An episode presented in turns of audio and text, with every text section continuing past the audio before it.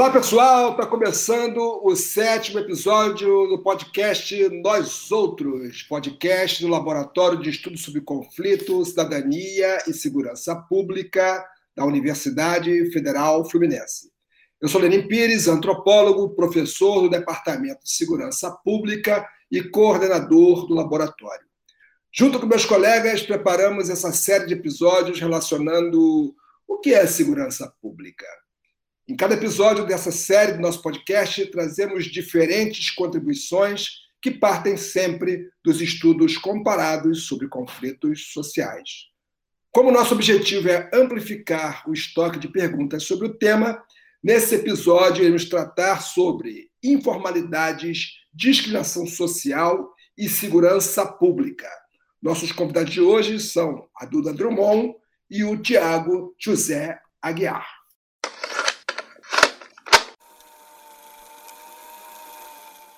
Bom, Duda Drummond é bacharela em Segurança Pública e Social pela Universidade Federal Fluminense, mestranda no Programa de Pós-Graduação em Justiça e Segurança, membro do LAESP, e profissionalmente trabalha como vendedora ambulante licenciada em Niterói, no Rio de Janeiro. E o nosso outro convidado é o Tiago José Aguiar, ele é mestre em Sociologia e Direito pela Universidade Federal Fluminense, no momento também é doutorando pelo mesmo programa e é pesquisador sobre o comércio ambulante, empreendedorismo, ordem pública e também integrante do LAESP. Ele coordenou o grupo de trabalho de ambulantes no projeto UF nas ruas e ele é advogado da Associação dos Comerciantes Ambulantes de Niterói. Eu quero saudar os dois Quero que vocês se apresentem né, nas suas próprias palavras aí para o público. Olá, boa tarde a todas e todos, a quem nos escuta. Meu nome é Tiago José, como o Lene me apresentou. Eu sou advogado e doutorando no PPGSD, o Programa de Sociologia e Direito na UF, na qual eu pesquiso sobre o comércio ambulante e, um, e empreendedorismo, e um pouco dessa dinâmica, né, do comércio ambulante, do empreendedorismo na dinâmica da ordem pública e da segurança pública, principalmente na gestão das cidades. Eu também advogo, né, sou advogado e advogo também para a Associação dos Comerciantes Ambulantes de Niterói, a Canite. É um prazer estar aqui e compartilhar esse momento aqui com vocês e um pouco também da nossa pesquisa, né, um debate que a gente faz aí sobre é, o comércio ambulante e, e segurança pública. Obrigado, Tiago. Passo então aí para a Duda fazer a saudação ao público. Olá, pessoal. É um prazer estar aqui com vocês e contribuir com a discussão acerca do comércio ambulante. Sou bacharela em Segurança Pública e sou mestranda em Justiça e Segurança pela UF, é, onde eu pesquiso é, ambulantes. É, minha pesquisa está voltada agora para uma perspectiva de gênero. É, eu sou também trabalhadora ambulante, licenciada na cidade de Niterói, e participei do projeto UF nas ruas como extensionista, onde eu aproveitei a experiência no projeto para fazer já começar minha pesquisa para o mestrado. E nessa pesquisa eu percebi, observei durante as pesquisas e durante a minha atuação no UF nas ruas uma perspectiva muito interessante é, de gênero e resolvi agora é, trabalhar sobre esse assunto dentro do do, da atuação dos camelôs em Niterói. O ouvinte e a ouvinte estão tendo a participação também especial do Rex, né? O Rex está nos acompanhando aí. Maravilha, não tem problema nenhum, porque nós estamos em tempos de pandemia, e esse programa está sendo gravado né, a partir das nossas casas, mas o importante é que o público vai ter aí acesso a, uma discussão né, muito importante que diz respeito à informalidade e no tocante ao assunto, né, a Duda Drummond ela é uma estudiosa, mas também é alguém que tem uma trajetória nesse, nesse ambiente, né, nesse contexto profissional, onde os conflitos são muito presentes, recorrentes, né?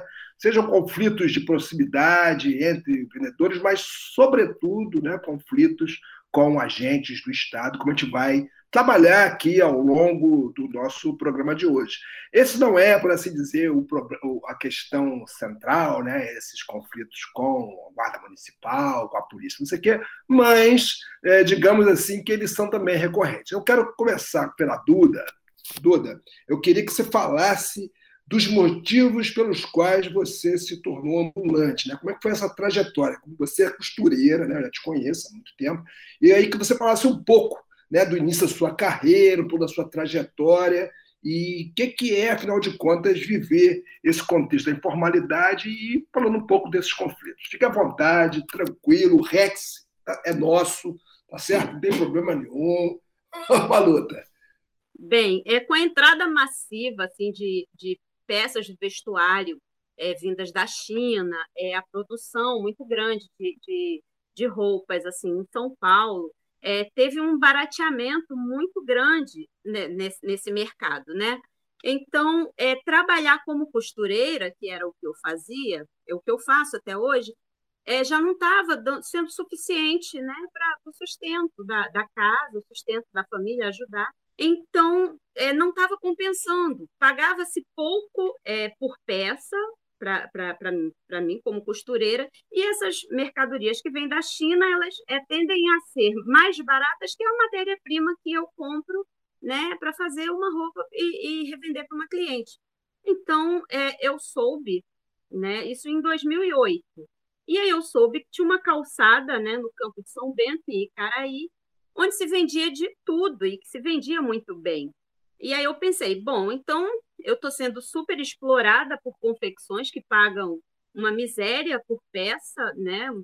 Você faz uma, um vestido inteiro tal, e na época eu acho que não pagavam mais que um real, um real e cinquenta.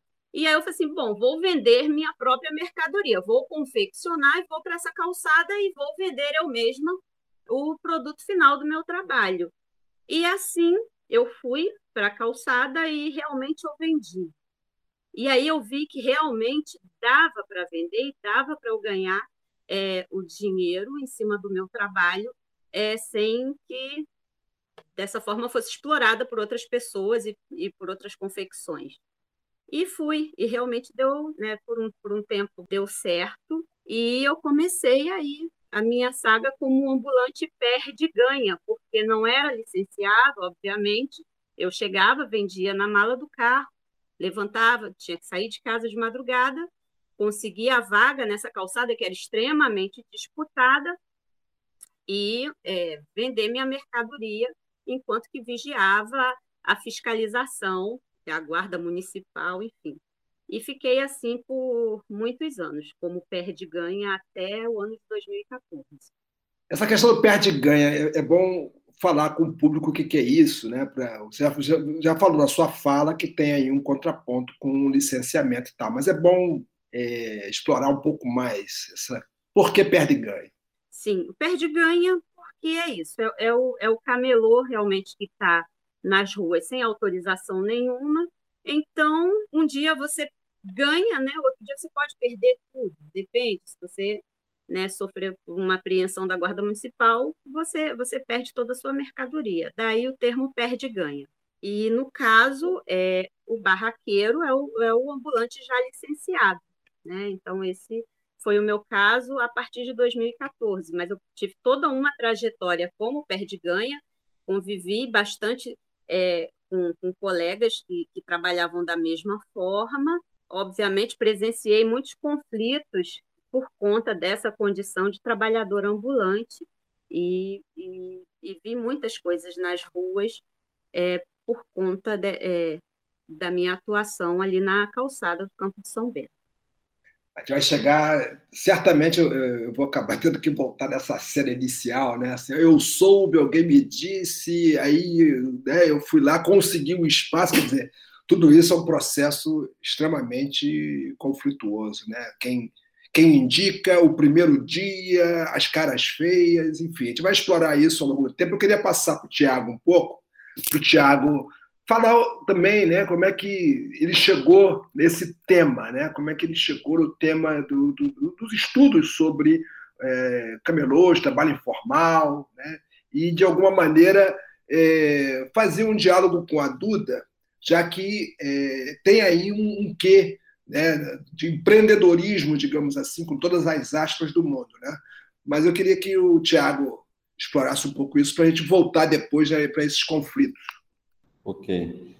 O, o, meu contato com os ambulantes, né, com os camelôs, se realizou a partir do projeto nas Ruas. Eu coordenava o grupo de trabalho né, dos camelôs, dos trabalhadores ambulantes, na qual o projeto tinha como iniciativa estabelecer uma assessoria jurídica popular, né, uma assessoria popular aos camelôs da cidade de Niterói, principalmente a partir de uma interlocução com a ACANIT, que é a associação, uma associação recente, que surgiu em 2014, que se envolveu aí em diversas tensões né, com a administração pública municipal e algumas conquistas, né, como licenciamento noturno e principalmente essa briga aí por mais licenças, né, que como a Duda comentou, é um ponto de divisão né, na, na venda das calçadas, né, entre os licenciados, que em Niterói né, são chamados de barraqueiros, por conta dessa caracterização é, da licença, né, que proporciona ao camelô a ficar estabelecido com uma barraca, e os perdiganhos, que são aqueles que vendem de forma clandestina na calçada.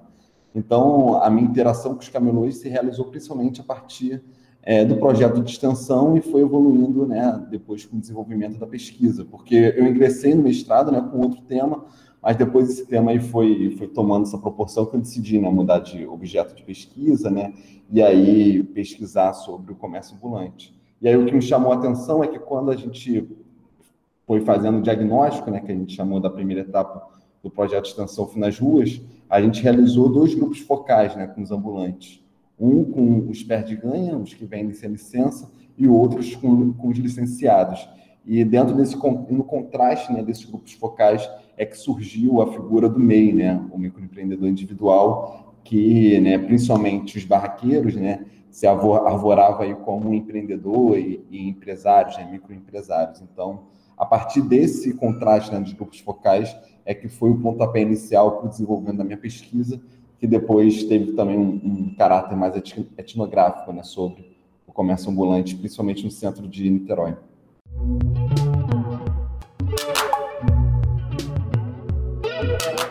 É interessante que é, o MEI, né, o microempreendedorismo individual, tem, por assim dizer, o início também em 2008. Né? Curioso, é o ano em que a Duda diz que resolve ir para a rua, mas não pelo mesmo motivo, tem a ver com o MEI. Né?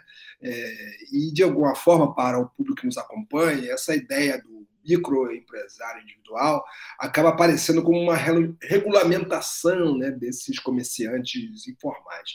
Um, um, breve parênteses, né, o, o UF nas Ruas é um projeto de extensão que teve como perspectiva é, apresentar para um público amplo um, por assim dizer, uma assessoria popular para administrar conflitos. Né? Foi um projeto coordenado pela professora Juliana Vinuto e por mim, né? e nós tivemos aí o Tiago como um expoente muito importante nessa discussão com os camelões, assim como a Duda, e a gente também trabalhou com povos de terreiro, né, com população prisional, a gente trabalhou com população LGBT, enfim.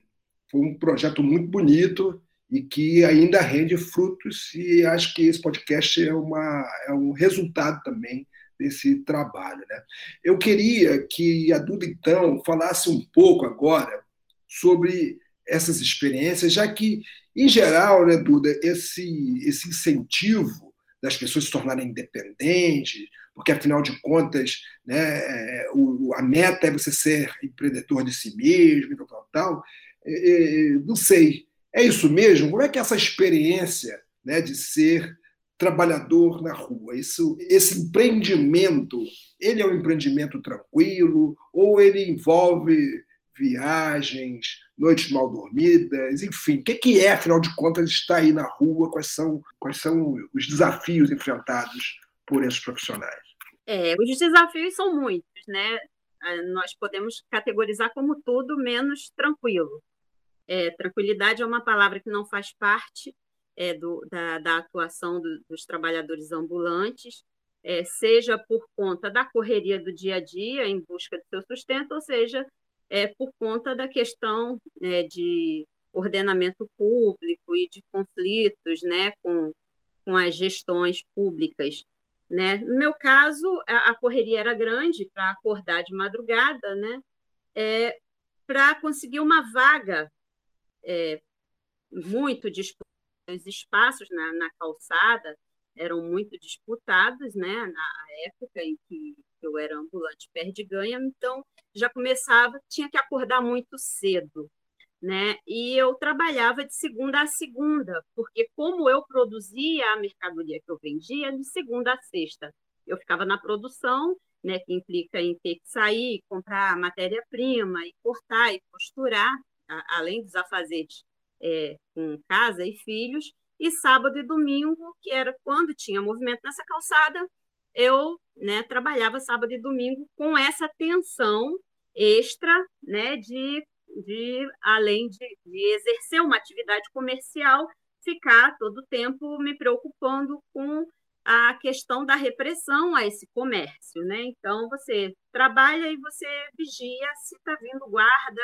se está vindo é, é, alguém que vai te denunciar porque você está ocupando aquele espaço.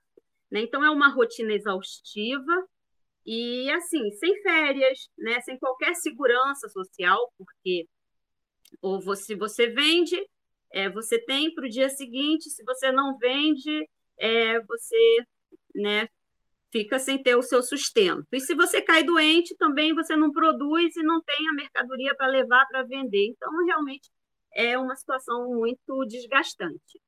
Com relação a, a, a esses conflitos que eu falei, né, é isso. O, o ambulante ele não é visto, é, embora haja hoje essa questão de, de, do microempreendedor, que o Tiago vai, vai falar muito, muito bem sobre isso, tenho certeza, né? mas na prática nós não somos vistos como comerciantes, né? Nós somos muitas vezes é, é, não somos considerados como comerciantes, somos considerados como talvez uma ameaça é, nas calçadas, né? Dito isso, é só você parar para pensar é quando uma prefeitura resolve fazer ou uma secretaria de ordem pública que seja resolve fazer uma operação né, para administrar é, a atuação dessas pessoas na rua. As operações são chamadas o quê? Choque de ordem, que implica uma coisa, né? A palavra choque já vem, né? Você já pressupõe que você vai com uma força repressiva, é, calçada limpa, né? Que traz um, um, uma impressão de que o camelô é a sujeira e eles vão limpar a atuação dessas pessoas. Então, é, é, o tempo todo nós somos é, colocados numa posição que o conflito é a única certeza que a gente tem dentro do, do, do, do espaço que a gente atua nas calçadas.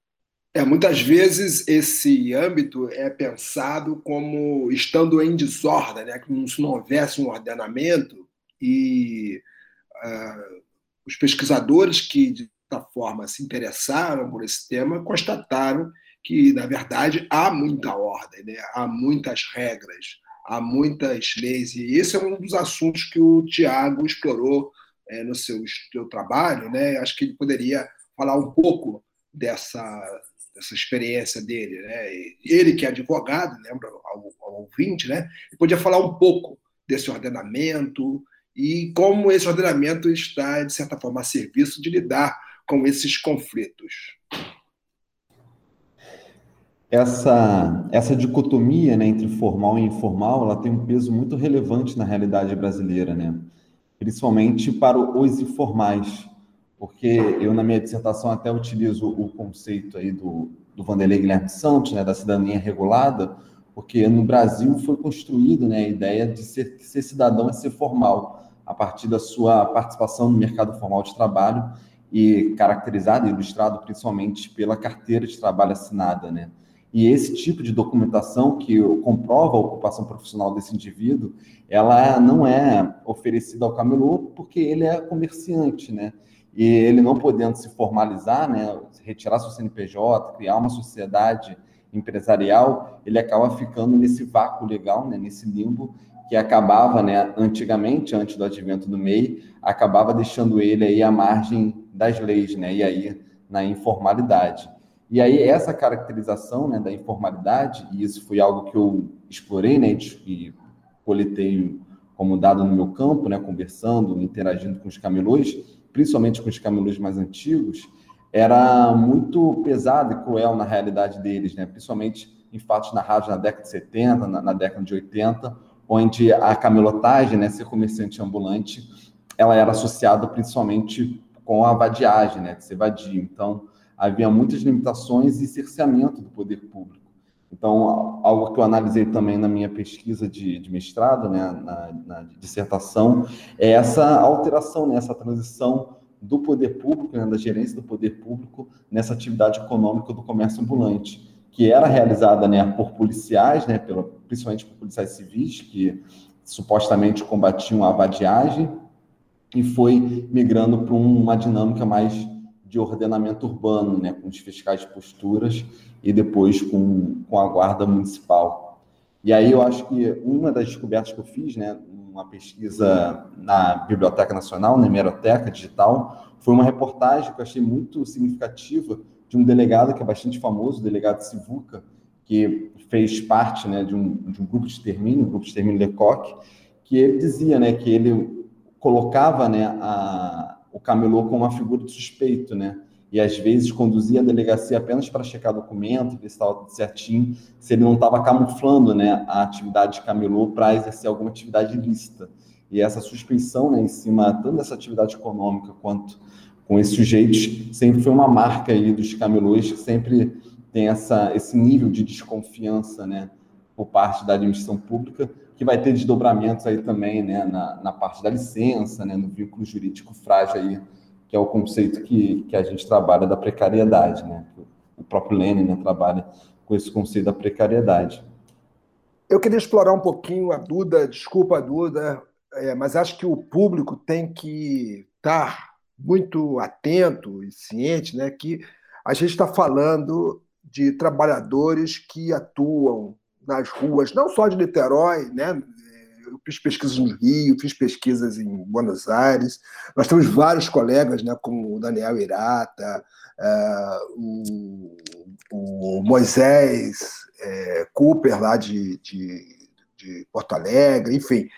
Nós estamos falando de famílias, né? Estamos falando de pessoas que se organizam para viver com dignidade e encontram nas ruas, muitas vezes, além do preconceito, da, dos interesses empresariais, né, que são é, controversos e avessos a essa presença, a gente encontra aí a violência das agências e tudo mais. Né?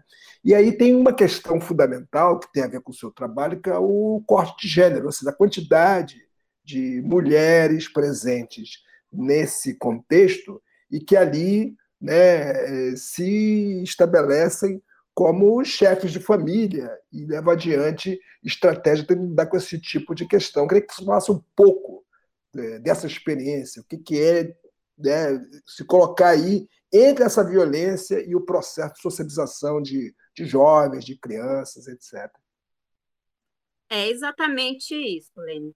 É, a, minha, a minha inquietação né, acerca desse discurso de ordenamento público é, é justamente essa, né? Porque eu já presenciei vários conflitos e correria, eu já tive mercadoria apreendida e eu tive que medir força com guarda municipal, né? Para que ele não tirasse das minhas mãos a sacola com a mercadoria que eu produzi. E como eu, diversas outras mulheres passam por situações assim é, até em situações até mais complicadas. Então, é, são muitas famílias que, que trabalham juntas e, e, que as crianças muitas vezes são levadas também para esse trabalho e que presenciam esse tipo de, de conflito. Então, quando eu comecei a trabalhar para a minha pesquisa na graduação, quando eu comecei a observar o campo e a estudar meus colegas, eu já comecei vendo que muitas das, das, das colegas ambulantes, e muitos dos exemplos que eu usei na, na minha monografia, é, falavam, é, eram, eram mulheres que estavam ali e que cuidavam da barraca e que cuidavam de, dessas responsabilidades, é, dentre elas eu mesma. Eu tinha esse protagonismo dentro do, do negócio, que era um negócio de família, que era eu, meu marido na época, né, e minhas crianças que iam juntas, e eu observei que, que tinha esse perfil. E agora, e depois, é, com o Nas Ruas, onde nós fizemos uma pesquisa com, com, com os ambulantes acerca da retomada do comércio, pesquisando ambulantes de outro bairro, eu também percebi que tinha esse, esse viés de gênero, essa questão. Eram é, um número entre licenciados e auxiliares, é, barracas que eu, por eu ser camelô, eu estava ali como pesquisadora, mas por eu ser camelô, eu conhecia muitas daquelas pessoas e eu descobri assim, como assim ela não é a titular de sua barraca? Porque eu via aquelas mulheres à frente do negócio, mas muitas daquelas, muitas daquelas mulheres não eram é, as titulares, eram auxiliares de seus maridos. Né? E eu falei assim, nossa, isso, é, isso é uma coisa que, que, que eu achei muito interessante. E outra coisa é o, o protagonismo de muitas mulheres, é, tanto no bairro de Caraí quanto é, no centro, né, que foi onde eu também passei, pesquisei, assim como as mulheres elas são ativas nesses embates, nos conflitos, como que as mulheres dão realmente a cara para bater, dão um formato para o negócio e, e, e, como que elas vão lá e mobilizam as outras mulheres, os outros ambulantes, como que elas têm uma, uma voz ativa, né? É, como que elas se articulam e se organizam. É, e eu achei muito interessante isso e resolvi estudar essa questão, né? estudar por essa perspectiva e acompanhar a trajetória de, de, de várias mulheres que, como eu, estavam ali no comércio ambulante e, ao mesmo tempo, é, gerenciando suas casas, suas vidas e, e, e, passando por todos esses conflitos. E uma outra coisa assim que ficou muito marcante é principalmente entre os perde-ganha, que é onde a gente vê mais conflitos, que assim, e voltando à questão do ordenamento público, a confusão causada é, numa, numa apreensão de mercadoria é maior, a confusão se torna, a falta de ordem pública, ela não se dá pela atuação dos comerciantes naquela localidade. A desordem, ela se dá a partir do momento que chega uma força repressiva e começa um, um, conflito com aqueles trabalhadores de uma forma que poderia ser, de repente, é, né, um, eles poderiam se articular de um, de um modo menos é, grosseiro, né, menos truculento, digamos assim. E aí, nesse sentido, é, eu não tenho observado, eu não observei ao longo de todos esses anos, de 2008 para agora, 2021, em nenhum trem, em nenhuma apreensão de mercadoria, uma guarda municipal feminina.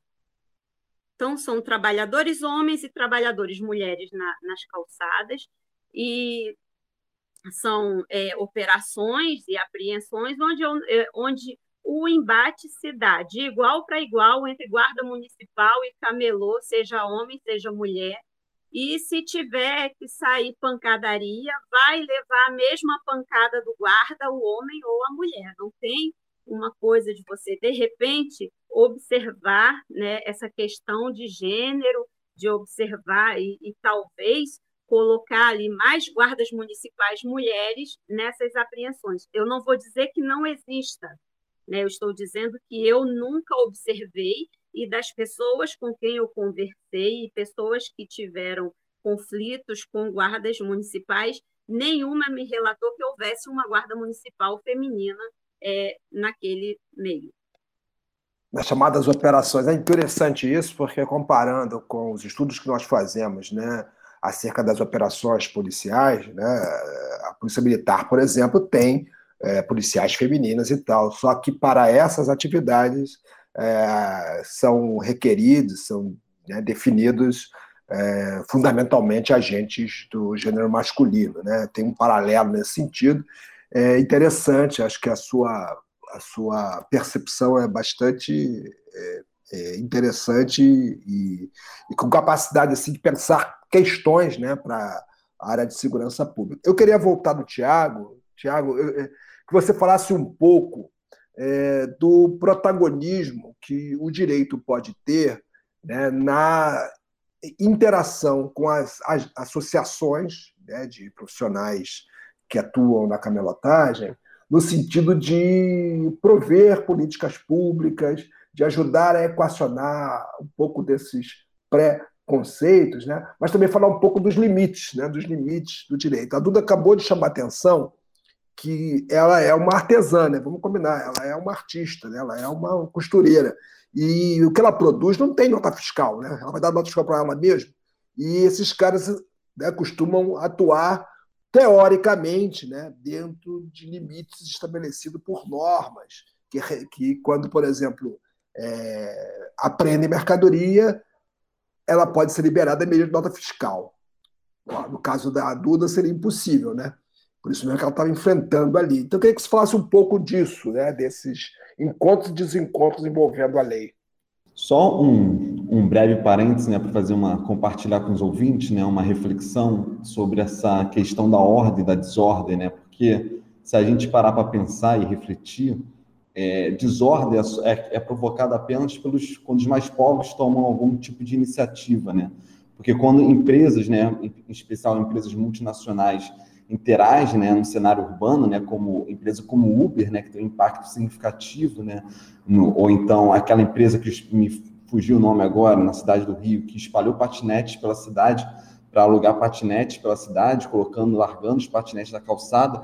Essas empresas elas não causam desordem, né? Na verdade, são dinamismos econômicos ou qualquer, qualquer outro tipo de elogio que se possa fazer. E o ponto né, de inflexão do, do poder público, né, com, em, reação a, em, em, reação a essas empresas, não é de combater, né, mas sim de gerar uma necessidade de regulamentar essa atividade, né, como gerou uma necessidade de regulamentar o Uber, como gerou também uma, uma necessidade de regulamentar essas empresas de patinetes. Então, a iniciativa, né, a livre iniciativa, né, dessas grandes empresas, elas não são é, constrangidas com esse discurso de desordem, ao passo que a livre iniciativa né, dos mais pobres, né, dos empobrecidos, que tentam aí ganhar a vida né, com atividade econômica como comércio ambulante, elas são duramente repreendidas, né, principalmente sob esse signo aí da, da ordem urbana. Né. Então, acho que isso é um ponto também muito importante para a gente debater sobre a questão do ilegal e do legal, do legal e do ilegal, porque, como eu já havia falado, né, a Duda também, é, o comércio ambulante é uma atividade econômica que viveu há muito tempo, certa forma, sob a margem, né? Como a Duda é camelô, a, Duda camelô e costureira, né, e artesã, muitos, por exemplo, ambulantes, é, no final do século XX, né, trabalhavam com frutas, né? E não era comum você ter, como há hoje, né, hortifrutis, ou então os supermercados vendendo fruta, né? E sendo um ambulante o principal fornecedor né, na cidade de, de gêneros de fruta, né? Maçã, banana. E esse tipo de mercadoria também não há nota fiscal, né? Então, você pesar né, para ter esse tipo de regulamentação na qual haja garantia né, para que esses comerciantes possam reaver suas mercadorias, né, na medida que não há, eles não estão cometendo nenhum ato ilícito, mas sim uma, uma infração por vender de forma clandestina e sem autorização, ela é fundamental para ter resguardar essas garantias. E as associações, e as associações elas têm um peso muito importante, né, assim como tem a Canite também tem a Avalim, que é uma associação histórica aqui em Niterói, que é a Associação dos Vendedores Licenciados. É, foram uma luta para principalmente conseguir é, a recuperação dessas mercadorias, né? Para que essas mercadorias de origem lícita, né, que são re, ou, ou revendidas, né, ou então é, de propriedade né, desses comerciantes, elas não sejam perdidas, porque antigamente, como muitos relatam, né, e também isso foi encontrado em algumas é, matérias de jornais no passado, principalmente na década de 80, havia esquadrões né, da Guarda Municipal, dos fiscais de posturas, como o famoso Trovão Azul, que vinham descendo e recolhendo essas mercadorias e simplesmente saqueando né, essas mercadorias dos ambulantes sem nenhum tipo de garantia para que eles tivessem o retorno delas. Então, uma das grandes vitórias, assim, até mesmo no sentido de construção de cidadã, né, de garantia de direitos para esses comerciantes, foi essa, essa restrição, né, essa capacidade que você há hoje de recuperar a mercadoria, que mesmo assim ainda há diversas insuficiências é, a serem dirimidas, né, como por exemplo a Duda falou que é do treme, né, que muitas das vezes não dão, não dão esse termo de né, esse termo de esse alto né, de apreensão de mercadorias, né, onde está descritos de mercadorias que foram apreendidas, enfim, ainda hoje, né, diversa uma margem muito grande para que os agentes públicos, né, atuem com, uma certa, com um certo nível de arbitrariedade e discricionalidade, né? Que é, essa, é, é nesse espaço né, que ocorrem alguns abusos, né, que ocorrem alguns achaques é, em relação a essa atividade econômica. Então, eu acredito que a atuação, né, principalmente o papel das, das, das associações, é justamente de diminuir essa margem de arbitrariedade dos agentes públicos.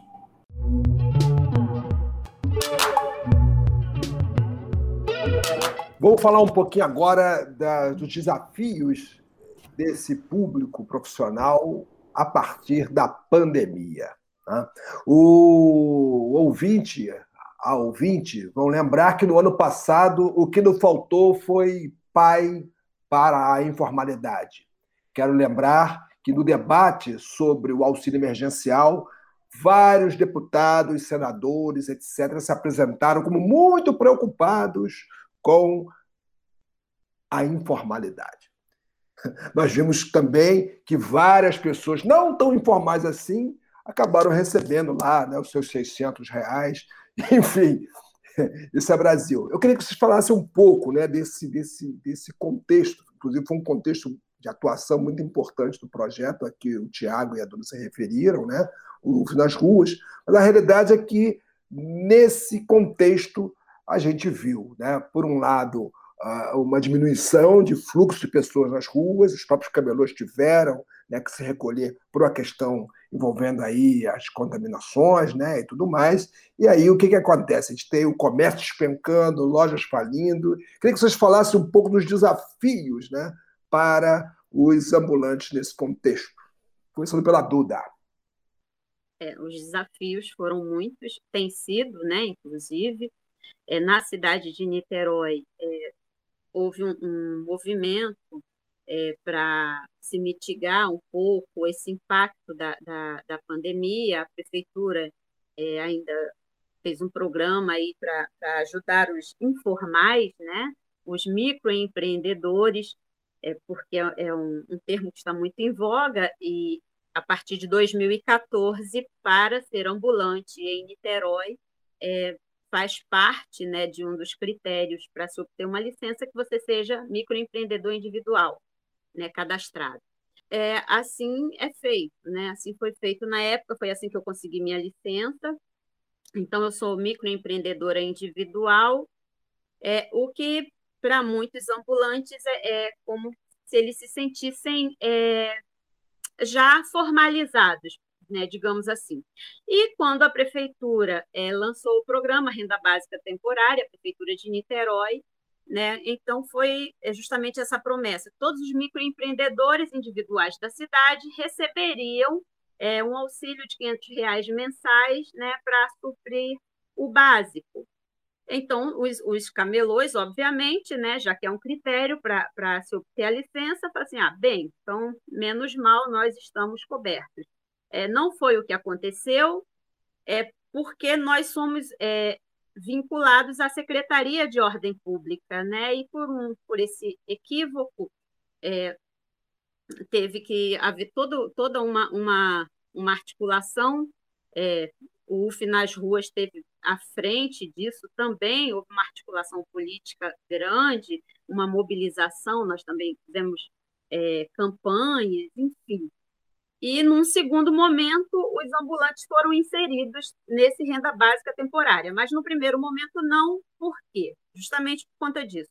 A partir do momento que nós ah, é, ficamos tranquilos por sermos MEI, porque somos formalizados, não sei o quê, não nos preocupamos é, em nos cadastrarmos à Secretaria de Fazenda. E nem poderíamos, porque nós somos cadastrados na Secretaria de ordem pública. Nós somos uma questão de ordem pública e não de receita para a cidade, né? não de, de, de, de, comércio. E aí foi o, o primeiro problema que, que, os ambulantes tiveram. Né? E foi uma categoria que, é, embora seja vinculada à ordem pública, mas foi considerada comércio quando veio a ordem no lockdown para que se fechasse todo o comércio. Nós fechamos junto com o comércio é, formal da cidade né? Então, daí você já vê o quanto que as moralidades e o quanto que você colocar uma categoria de trabalhadores é, vinculada a uma questão de ordenamento público, de, de repressão tal, não cabe, né? Porque fica uma coisa meio vaga. Ou você é, ou você não é. Você é um comerciante ou você não é. E esse foi o primeiro problema que nós tivemos. E os ambulantes, inclusive, eles deram um, um, um, exemplo muito bom na cidade de Niterói, porque quando veio a ordem, a maioria acatou, a maioria dos ambulantes acatou. Né? Acontece que é, o aumento da, do, do número de desempregados né, de um ano para cá, né, aumentou a PNAD, a PNAD Covid, é a PNAD contínua né, do IBGE, né, é, divulgou recentemente, agora em maio, os números né, sobre taxas de desemprego no país e notou-se um aumento muito grande na taxa de informalidade e a taxa de ocupação é, aumentou também, né, mas junto com, mas com, com a informalidade puxando esse pessoal para a ocupação, ou seja, a pandemia está trazendo muito mais gente para as ruas. E aí a minha preocupação é essa: como que vai fazer com todas essas pessoas vindo para a rua, trabalhando como ambulante, e como que a gente, e como que, que vai se dar essa, essa, esse, esse gerenciamento, né? essa, essa, essa gestão da cidade, das cidades, né? para com esses trabalhadores.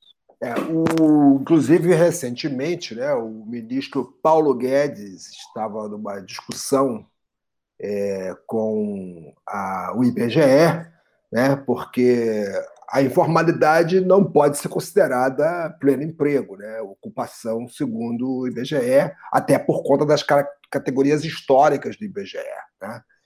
É, certo ou errado, o fato é que o, o ministro Paulo Guedes parece que quer maquiar um pouco né, a, a realidade com fins eleitorais, obviamente. Mas eu queria, então, é, perguntar ao Tiago né, sobre suas reflexões desse período, né, o que, que é, esse período da pandemia vem suscitando a ele nessa, nessa questão, assim, né, na, na, na maneira como a, o apelo ao chamado empreendedorismo tem encontrado a, a pandemia, né, o contexto da pandemia, como um contexto que catalisa ou que cria problemas para essa perspectiva. A, a, pandemia ela gerou um debate muito interessante, principalmente por conta da paralisação das atividades econômicas, né, pela necessidade do isolamento social para impedir né, a, a, expansão do vírus.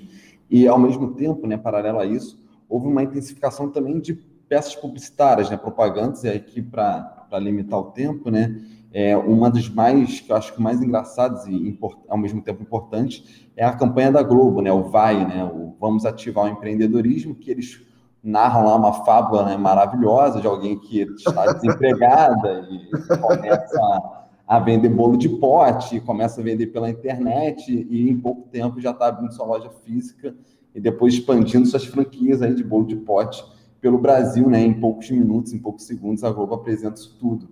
E a realidade é muito mais dura, né? Os ambulantes, que a Duda narrou muito bem aí, enfrentaram diversas dificuldades, principalmente porque essa migrar, né, do físico pro digital, né, para o mundo virtual, é muito difícil, principalmente, né, para pessoas, né, que para negócios pequenos, para micronegócios, né, e, pessoas que também têm limitações, né, tecnológicas, né, aparelho celular, enfim, acesso à internet, que ainda não é pleno no Brasil.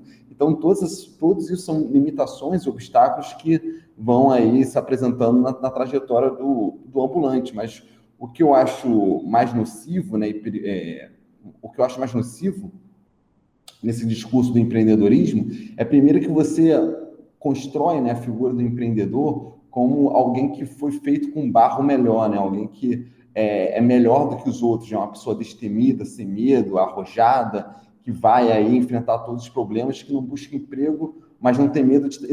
Que, que é aquela história, né? A pessoa não busca emprego, ela quer trabalho, né? Que eles fazem né, uma diferenciação entre emprego e trabalho, como a pessoa que é seletista, né, que é vinculada em CLT, um emprego formal, ela é uma, uma pessoa preguiçosa e acovardada que não tem aí a coragem necessária para abrir seu próprio negócio, que muitas das vezes né, é, é, é uma atividade por conta própria, né, porque há uma mutação aí, né, há uma transformação principalmente nas palavras, né, nos significados, de você mudar a categoria né, de trabalhador por conta própria para a figura de um empreendedor, né? É aquele que aquele sujeito que sempre existiu prestando esse pequeno serviço, ou então um comerciante ambulante.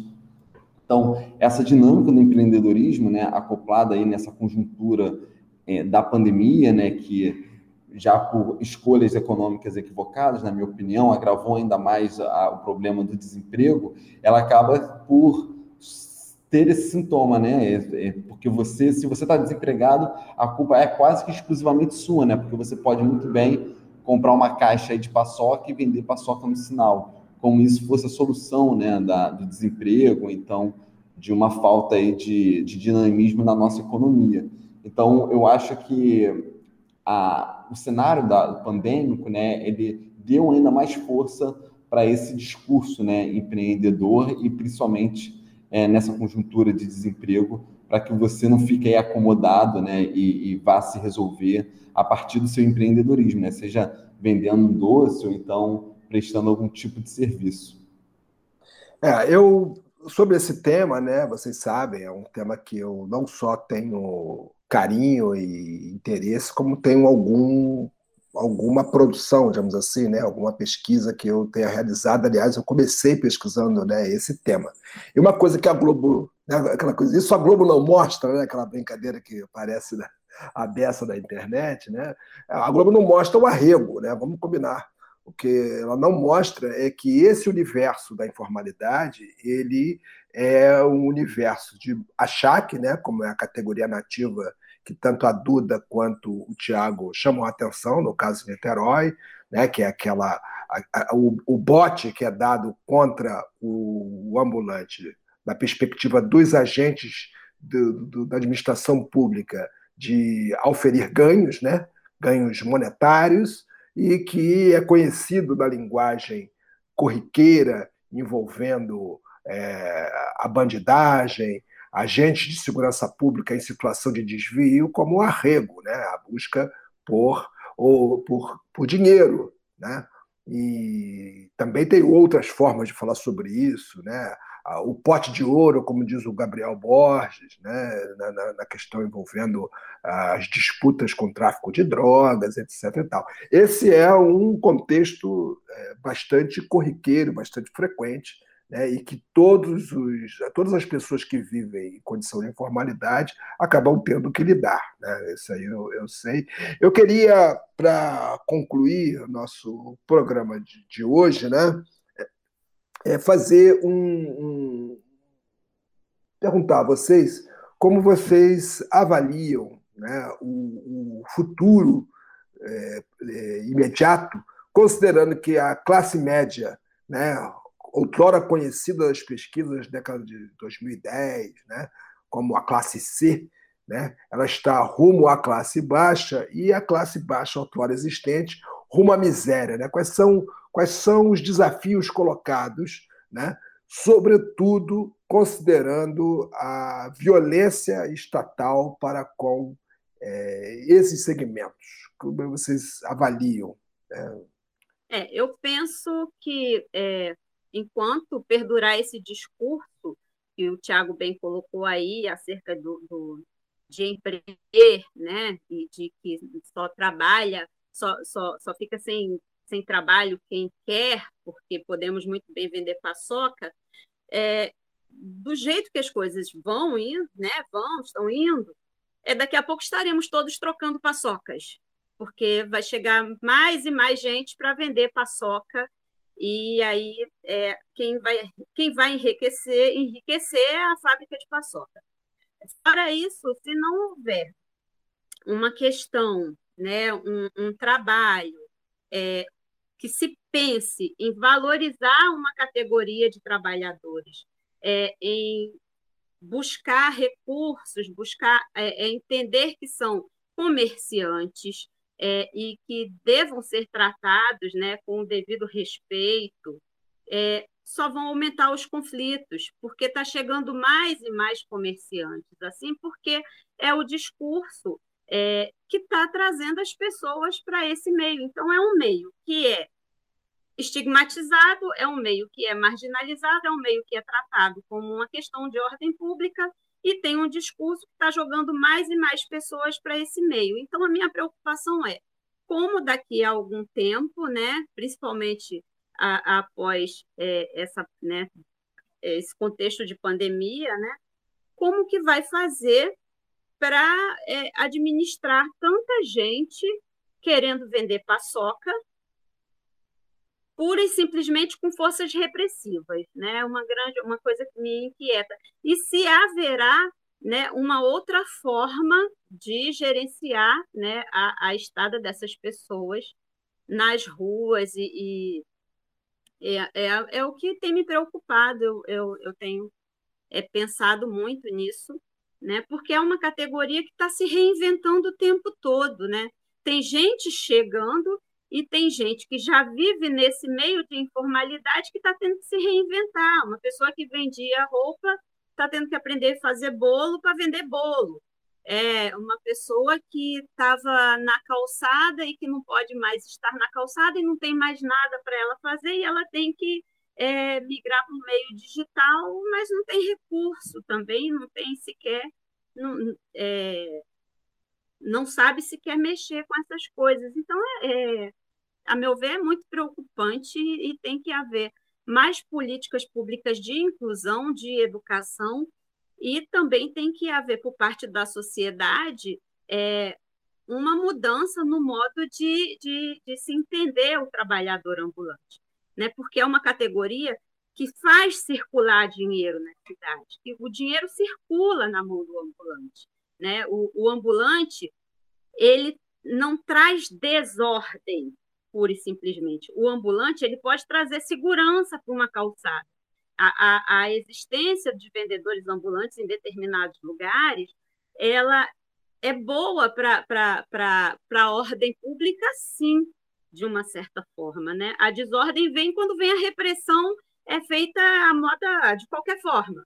Né? Mas onde tem ambulante, tem, tem movimentação, tem sorriso, tem gente, tem é, tem mais segurança, sim, né? Sejam, poxa, ao, ao, redor de universidades, né? Nós vivemos perto da, da, da UF aí, né? E quando voltam é, fora desse contexto de pandemia, né? Você sai da faculdade 10 e meia da noite, quase 11 horas da noite, dependendo, e você até chegar num terminal de Niterói, as ruas são desertas, então a presença de camelôs, de, de ambulantes noturnos ali, elas trazem uma certa segurança.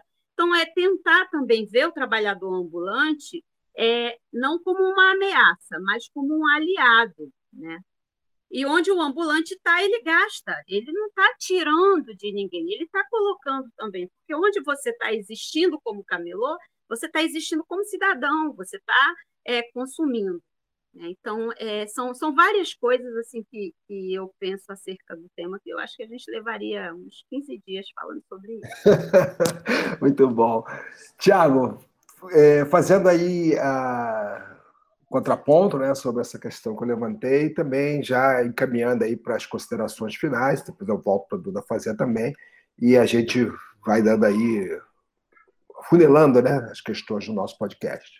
Lenin, um dos grandes, assim, uma das grandes questões que eu, de certa forma, descobri, né, porque eu tive certo preconceito, né, é que a atividade ambulante, ela rende muito dinheiro, né, é uma atividade muito lucrativa, né, e que a gente muitas das vezes não vê dessa forma, mas a rua, a calçada, ela dá dinheiro e a própria trajetória da Duda, né, ilustra isso, né, quando ela começou falando no começo, no, quando ela disse no, no, começo da nossa conversa aqui que ela foi para a rua porque viu que ali estava vendendo e tinha chances e oportunidades. Então, a calçada, a rua, ela é esse lugar né, de oportunidade que dá dinheiro. Só que a grande questão é que essa atividade, antigamente, né, ela não era vista com dignidade, né? Havia uma certa desonra, né, em você vender na rua. Na minha dissertação, por exemplo, eu coloquei lá uma, uma manchete na, da década de 90, na verdade, 1990, né, de um professor de física que tinha duas matrículas né, na rede pública, formado pela UF, e que ele dizia que em um domingo de vendas na Praça Araribóia, ele conseguia mais do que um salário de uma matrícula dele no Estado, né, dando aula na rede pública. Então, isso ilustra né, de como a atividade ambulante ela, ela, ela era lucrativa. A questão é que nessa mesma reportagem, esse professor dizia que ele tinha que buscar dignidade, ele tinha um certo constrangimento em desempenhar aquilo ali, de encontrar estudantes ali. E hoje, na verdade, o que ocorre nas redes sociais é um discurso completamente inverso a esse, né? É um discurso de uma certa tem até mentores, né, que oferecem mentoria, né, para vender na calçada, para vender no sinal, com uma certa dignidade. Eu não vejo isso de certa forma de uma, de uma forma ruim, né, ou pessimista. Mas é porque antigamente é, vender paçoca, vender doce na rua era a última fronteira da dignidade, né? Você dali você ia para a mendicância, né?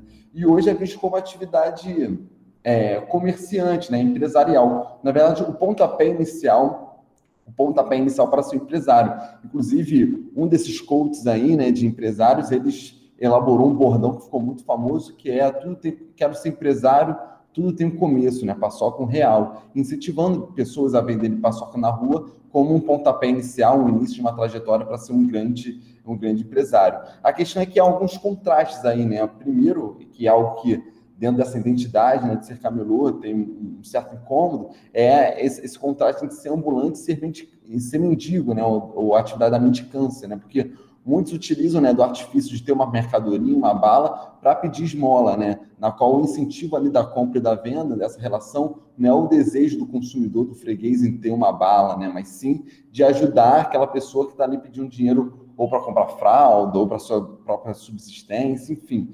Então, tem essas questões, né, essas, essas linhas tênues né, de algumas fronteiras que o empreendedorismo ele age como meio de dignificar isso, né? de dignificar essa atividade. E a grande diferença que eu acredito que há né, nessa realidade nossa atual é o papel da figura né, jurídica do MEI, né, do microempreendedor individual. Porque, como também falei no começo da nossa conversa, os ambulantes eles sempre ficaram num vácuo legal, eles não têm uma carteira de trabalho assinada, na qual, quando eles estavam, eram alvos né, de achaque ou então da repressão, para tentar apreender suas mercadorias ou cessar a atividade de vendas, eles sempre reivindicavam para si uma identidade de trabalhador, né? Não né? Eu sou trabalhador, estou aqui tentando trabalhar. E hoje, né? Quem age né, nessa figura de proteção é justamente o meio com o número de CNPJ, né? Então, esse número de CNPJ, ele tem um papel relevante, né, no sentido de, de, de dignidade, e na qual esse ambulante se mobiliza a partir dele, né, na figura de empresário, de que ele está ali regulado, né, está ali é, de uma forma formal, né, ou pretensamente formal, tentando exercer sua atividade econômica.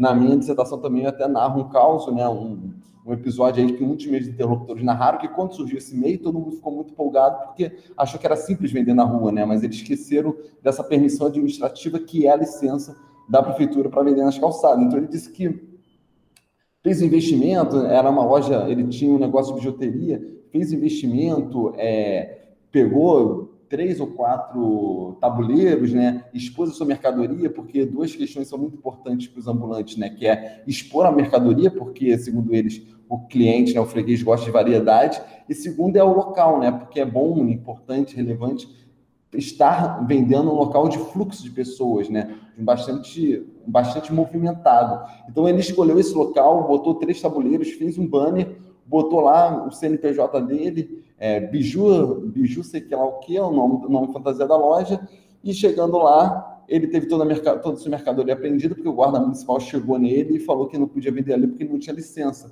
E ele tentou né, se mobilizar através pelo MEI por tentar, para tentar né, comprovar que estava formalizado. Né?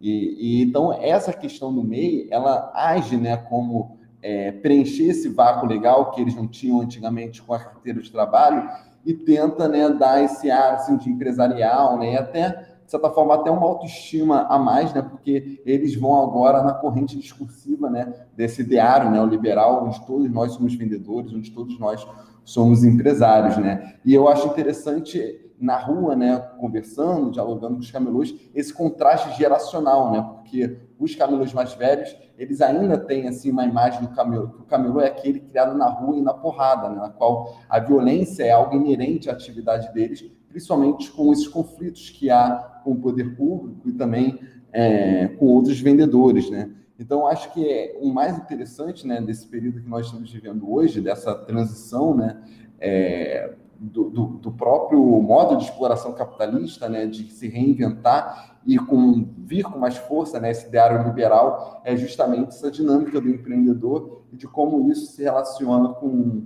com o comércio ambulante aí, principalmente a partir desse vetor aí do MEI, do CNPJ, que é proporcionado para eles como um documento, né? que, que atesta né, e confere a eles a ocupação lícita né, de suas atividades. Bom, estamos chegando aqui ao final do nosso podcast de hoje, nós outros, né, dentro da temporada O que é Segurança Pública. A gente conversou com a Dula Drummond, queria que você se despedisse dos nossos ouvintes, nessas considerações finais, para a gente concluir toda. É, antes de qualquer coisa, eu quero agradecer o convite, né, para estar aqui falando com vocês, né, poder falar em meu nome e poder falar é, em nome de uma categoria de trabalhadores e, ao mesmo tempo, contribuir com uma discussão acadêmica, né, enquanto estou enriquecendo a minha pesquisa é, com as falas ouvidas nesse espaço. É, e preciso dizer para vocês que é, é, é, importante, interessante que se mudem as percepções acerca do, dos ambulantes, e a partir do momento que eu é, deixei de ser apenas, né, né, não somente vendedora, costureira e vendedora ambulante, ingressei na universidade e tive acesso a falas como as, as que nós estamos tendo hoje, e tive acesso a trabalhos, pude ver que pessoas na, na, na universidade estudam o camelô, né? Eu pude ver que nós somos um somos trabalhadores e, e somos um, um, um, grupo social, por assim dizer, de alguma forma, né? É, distinto, é, a, a meu ver também né, merecedores de, de, de, uma certa importância. E que é necessário, sim, que se estudem é, o, as atividades dos camelôs, é necessário que, que a população veja o camelô como um comerciante, como outro qualquer, porque é o que nós somos. É, e eu acho que as, a, a, configuração do, do comércio ambulante ela tem mudado muito é, ao longo dos anos, e hoje a gente tem muito universitário sendo camelô, nós temos mestrandos é, camelôs, nós temos é, professores aposentados camelôs, porque é, meramente a aposentadoria não é suficiente, nós temos bacharéis em direito que são camelôs, nós temos estilistas que são camelôs, isso eu digo dentro das coisas que eu tenho pesquisado.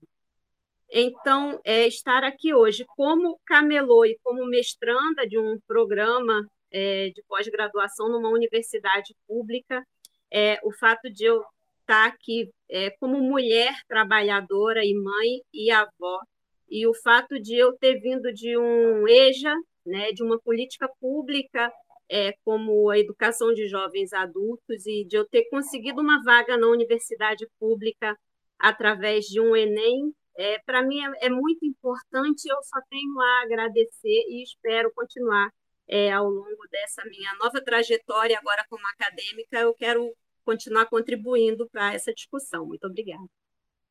É, eu que estou na universidade há 30 e tantos anos, né? Eu comecei lá como técnico de química e tudo mais. É, um perfil como o seu, Duda, é algo que é, engrandece muito a universidade. Né? Nós, desses anos todos de luta pela universidade pública, ter pessoas com essa trajetória e demonstrando competência, compromisso, né? e, sobretudo, uma juventude persistente, permanente, é uma coisa realmente maravilhosa. Quero te agradecer por participar desse programa e, mais do que isso, ser uma parceira de pesquisa nesses assuntos que a gente gosta tanto. Quero passar para o Tiago para ele se despedir aí e é, depois eu faço o fechamento. Lênin, eu gostaria de agradecer o convite, né, essa oportunidade de poder falar um pouco sobre a minha pesquisa, né, e essa, enfim, um pouco das discussões, e eu acho que essa iniciativa do podcast é muito importante nesse sentido da popularização da ciência, né, ainda mais numa conjuntura onde a universidade ela vem sendo aí atacada cotidianamente, inclusive por aqueles que deveriam defendê-la e patrociná-la.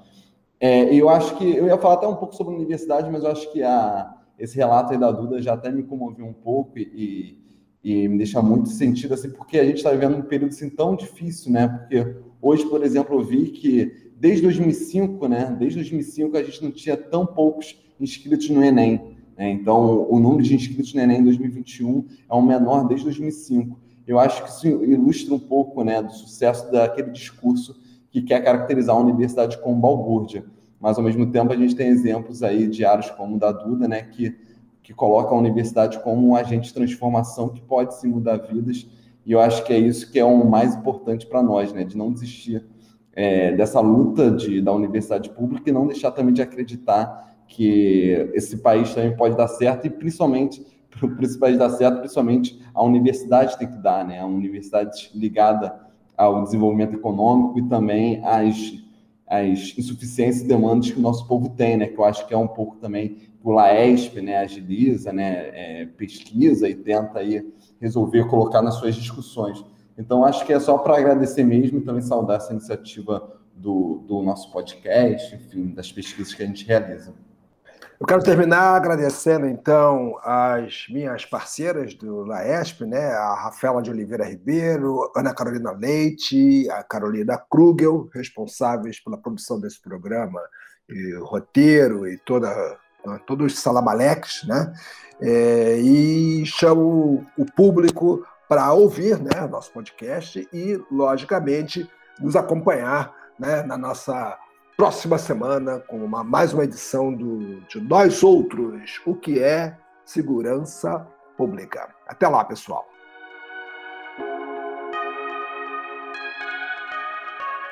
Fala comigo, você gostou? Encerramos por aqui o sétimo episódio do podcast Nós Outros, uma produção original do Laboratório de Estudos sobre Conflitos, Cidadania e Segurança Pública, mais conhecido como LAESP, da Universidade Federal Fluminense. Você ouviu Duda Drummond, Tiago José e Lenin Pires trocando uma ideia sobre informalidade, discriminação e segurança. E eu sou Rafaela Ribeiro, graduanda em Segurança Pública e membro do LAESP. E estou aqui convidando você a nos acompanhar no Spotify ou no Deezer e também a nos seguir no Instagram e Facebook. Até a próxima semana!